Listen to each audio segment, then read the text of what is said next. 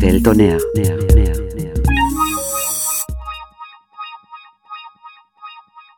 Begegnungen.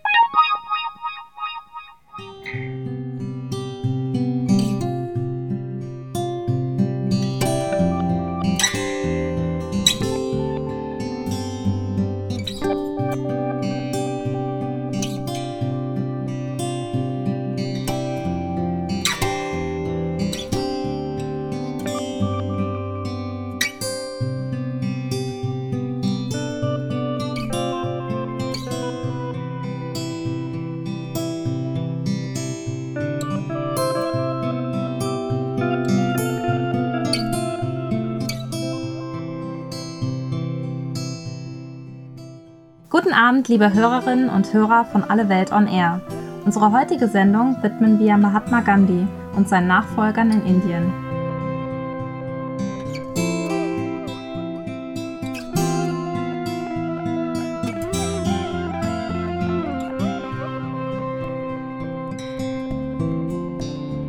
Im Jahr 2007 haben die Vereinten Nationen beschlossen, den 2. Oktober, den Geburtstag Gandhis, als weltweiten Tag der Gewaltlosigkeit zu begehen. Die Vollversammlung der Vereinten Nationen ruft alle Staaten auf, die Botschaft der Gewaltlosigkeit zu verbreiten und für Toleranz, Menschenrechte und Respektierung der Vielfalt einzutreten.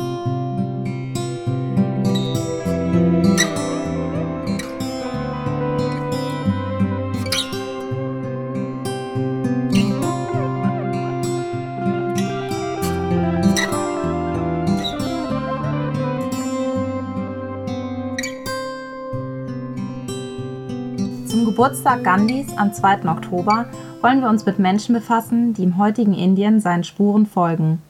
Aber erinnern wir uns zunächst, was Gandhi selbst bewegte.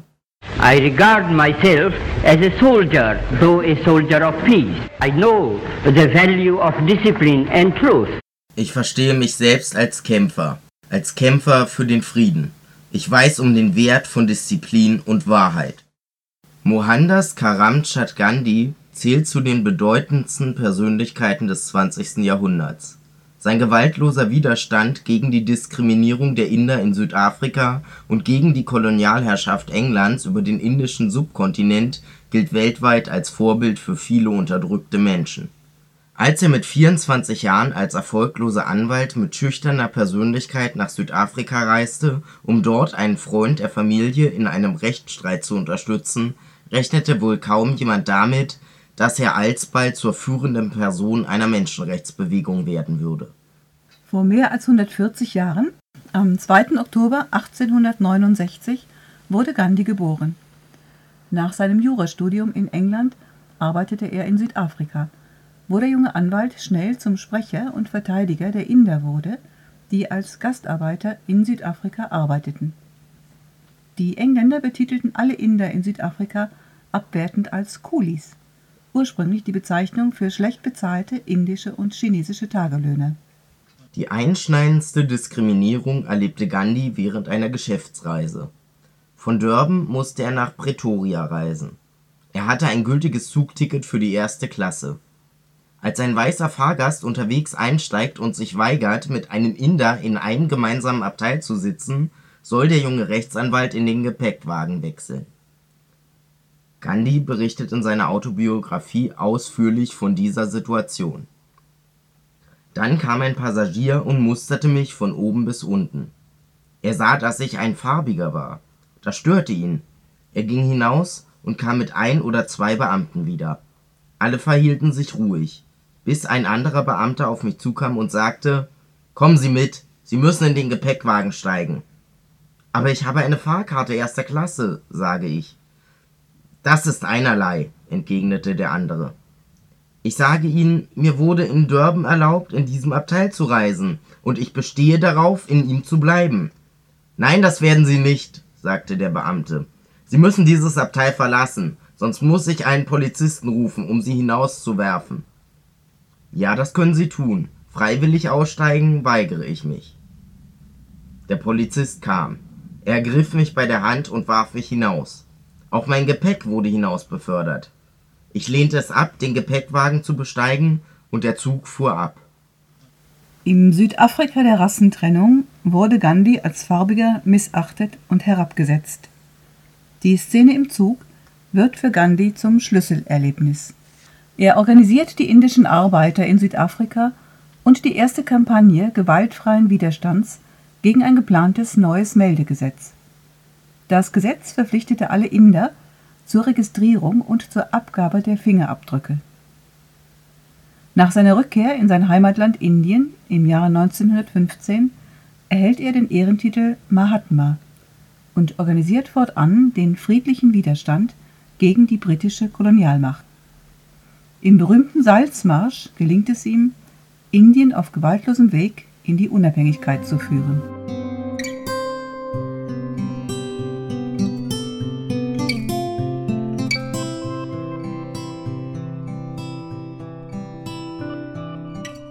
Gandhi entwickelte Satyagraha, eine spirituelle Lebensweise und gleichzeitig ein Prinzip sozialen Handelns, das sich vor allem auf Gewaltfreiheit stützt und die Grundlage seiner politischen Arbeit wurde.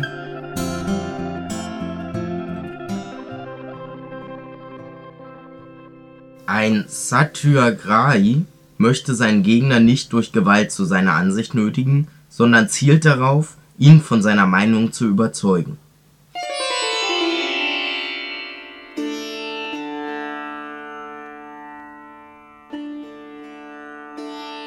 Zum Geburtstag Gandhis wollen wir uns heute mit Indien befassen. Indien ist ein Land im Umbruch. Auf der einen Seite steht ein großes Entwicklungspotenzial, vor allem in der Computer- und Filmindustrie. Ein Beispiel dafür sind die Bollywood-Filme. In keinem anderen Land der Welt werden so viele Filme wie in Indien jährlich produziert.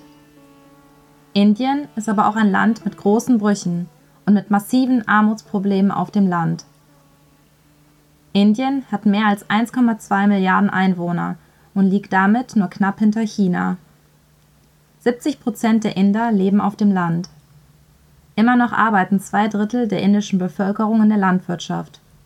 Durch das sogenannte Landgrabbing, den Aufkauf von Land im großen Maßstab, oder durch Landraub und Vertreibungen verlieren viele der indischen Kleinbauern ihren Boden und damit ihre Lebensgrundlage.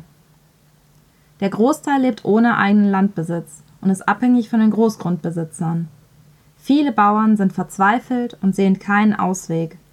Alkoholsucht, Gewalt gegen Frauen und eine steigende Selbstmordrate sind die Folge. Tausende von Bauern haben sich in den letzten Jahren das Leben genommen.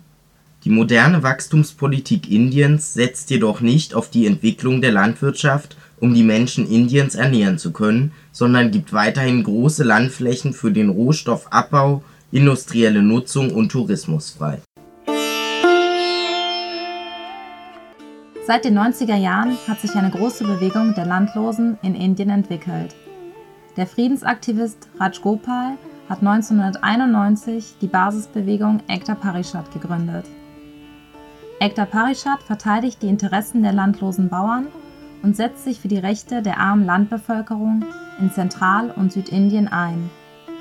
Vor allem geht es aber um die Rückgewinnung des Landes und um eine gerechte Verteilung von Landflächen. Es geht um das Recht auf ein würdiges Leben. Die Bewegung von Ekta Parishad orientiert sich dabei an den Prinzipien Mahatma Gandhis. Gewaltlosigkeit, Nächstenliebe und Wahrheitssuche. Parishad means forum. Forum. Forum, yeah. So it is also, an, es ist auch ein altes Sanskrit-Wort. Pari heißt drumrum und Shat sitzen, also zusammensitzen. Das ist der Rat, der gemeinsame Rat. So like you say World Social Forum. So we say it is it's a forum of hundreds of thousands of people so that they can come and assemble in this forum. So wie wir sagen Weltsozialforum, so kann es also ein Forum sein, wo hunderte, tausende von Menschen unter einem Dach zusammenkommen. Sie hörten gerade Raj Gopal, den Gründer der indischen Landrechtsbewegung Ekta Parishad. It is a struggle about land and livelihood resources of the poor people. This is a common agenda across the globe. So da es sich um Landrechtsfragen und die äh, Armen äh, und ihre Beziehung zum Land geht, ist das eine Sache, die die ganze Welt angeht und sich eben in allen Gegenden findet. And land grabbing has become an important issue along with globalization. Und die Landbesitzergreifung ist eine Sache der Globalisierung geworden. Es sind ja die Großen, die versuchen, das Land in Besitz zu nehmen. Wer ist denn vom Landraub in Indien betroffen? Vor allem betroffen sind die kastenlosen Dalits, auch Unberührbare genannt. Und die Ureinwohner Indiens, die Adivasis. Die Adivasis insgesamt haben nach der Konstitution ein Recht auf den Wald. Also das Waldgebiet Indiens gehört den Adivasis. Wobei das nicht Privatbesitz ist, sondern wie sie das verwalten, ist eben nicht festgelegt, aber es ist die Adivasis, denen gehört der Wald. Wenn Nationalparks gemacht werden sollen. Und das ist in Indien ein großer Renner. Auf Tourismus setzt man auch viel, also Nationalparks mit schönen Tigern drin. Das ist was Tolles. Und da werden dann erst die Adivasi vertrieben, damit die Tiger rein und die Adivasi raus.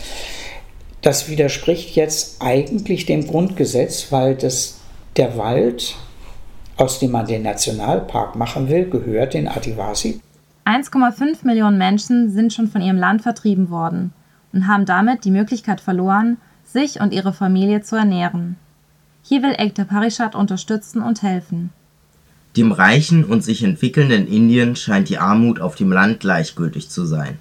Für alle Leute, die kein Land haben. Also, weil die Argumentation ist so, der indische Staat kann nicht dafür sorgen, dass die Leute was zu essen haben. Dann soll er dafür sorgen, dass sie ein Stück Land haben, auf dem sie Nahrung selber erzeugen.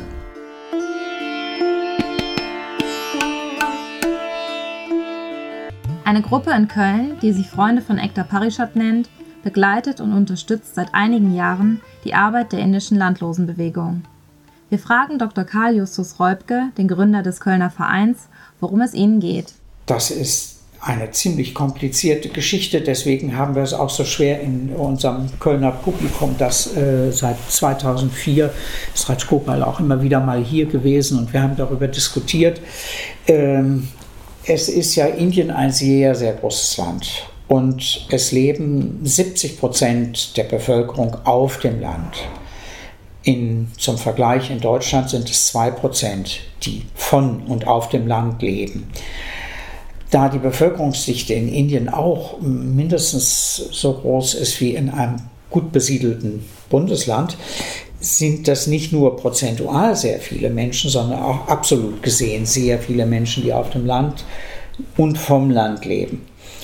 Die Landbesitzstruktur in Indien ist sehr kompliziert durch die, man kann sagen, Jahrtausende entwickelt. Und die verschiedensten Einflüsse hm, durch die Mogulherrscher, dann später durch die englische Kolonialherrschaft, dann nach der Unabhängigkeit, was da übernommen worden ist und was verändert worden ist, gibt es außerordentlich viele unterschiedliche und zum Teil miteinander in Widerspruch stehende Gesetze, weil ein Teil der indischen Bevölkerung, mit dem sich Rajgopal ganz besonders beschäftigt, das sind etwa 8,8 Prozent der Inder, sind sogenannte Adivasi. Das sind die Ureinwohner von Indien.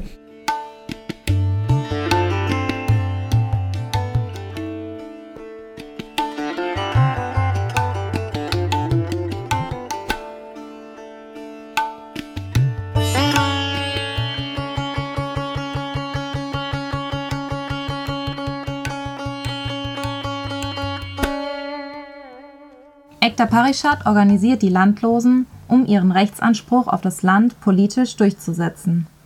Ekta Parishad plant Protestmärsche und Sitzstreiks in der Tradition des gewaltlosen Widerstands Gandhis. Auf langen Fußmärschen durch die notleidenden Dörfer diskutieren Aktivisten der Bewegung mit den Dorfbewohnern die Probleme vor Ort. So ziehen sie von Dorf zu Dorf und es entsteht ein Marsch, der sie schließlich gemeinsam in die nächste Hauptstadt führt. Dort werden die Probleme den verantwortlichen Politikern vorgetragen und Lösungen eingefordert.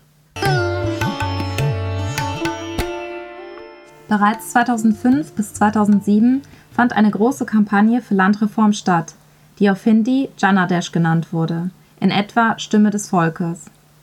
Sie gipfelte in einem gemeinsamen Marsch in die Hauptstadt Delhi, an dem sich über 25.000 Menschen beteiligten. Das Ziel der Kampagne war, Druck auf die indische Regierung auszuüben, um die Forderung nach Landreform und Landverteilung an die Ärmsten umzusetzen. Bei dem Janadesh ging es hauptsächlich um die Landrechtsklärungen.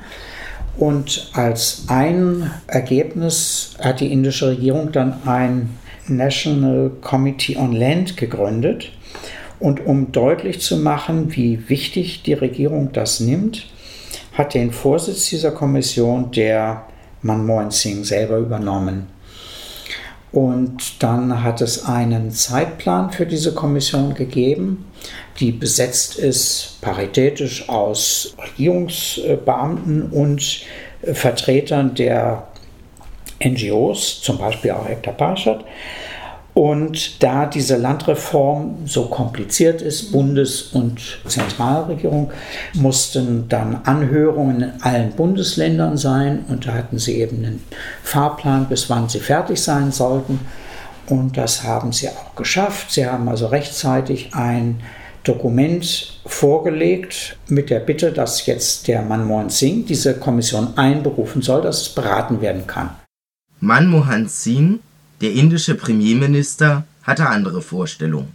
Das hat der Manmohan Singh aber nicht gemacht, sondern er hat dieses Papier genommen und hat einen neuen Club gegründet, in dem alle Chief Minister der einzelnen Bundesländer sind und noch irgendwelche Leute, das weiß ich jetzt nicht so genau auswendig, die jetzt jeder ihren Senf dazu geben sollten. Und ich habe selber das Dokument gesehen. Da ist dann also auf der einen Seite in der linken Spalte das ausgearbeitet mit den Vorschlägen und den Missständen, was die Kommission gefunden hat und dann die Argumente dieser einzelnen Leute. Das ist gut und das ist Unsinn und so weiter. Also sehr unterschiedlich. Und es ist bis heute nicht gelungen, Manmohan Singh dazu zu bewegen, dass er diese Kommission einberuft, dass es da weitergeht. Also durch Aussitzen wird das untergraben. Es wird auf der einen Seite gesagt, das ist uns so wichtig, aber dann wird diese hm, Position ausgenutzt, damit es nichts passiert. Und deshalb war schon relativ bald klar, dass man die Regierung wieder unter Druck setzen muss. Bis heute wurden die Forderungen der indischen Landlosen von der Regierung nicht erfüllt. Aus diesem Grund sollen 2012 erneut ein großer Marsch stattfinden, der Jan Satyagraha, der Marsch für Wahrheit und Gerechtigkeit. Es ist die letzte Chance eigentlich, nochmal eine Veränderung auf dem friedlichen Wege zu versuchen.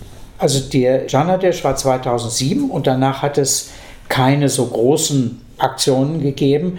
Die Idee war, wir fahren durch die Orte und die Menschen machen sich alle auf den Weg und dann sind es 100.000 in Qualio am 2. Oktober 2012.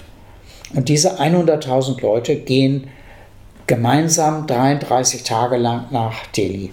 Mhm. Und da bleiben sie sitzen, so lange, bis die Regierung sagt, wir kommen und reden mit euch.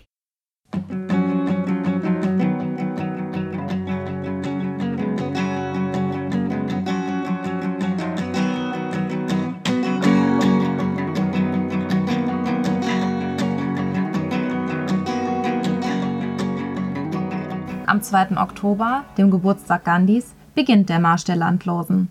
Der Kölner Verein Freunde von Ekta Parishad hat sich vorgenommen, die Aktion von Köln aus zu begleiten und nach Kräften zu unterstützen.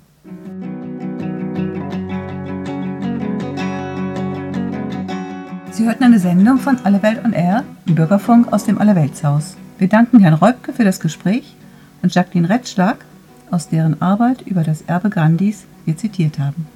Redaktion und Sprecher Bea Polay, Hansi Hirsch und Brigitte Lang. Technik Heiko Lohmann.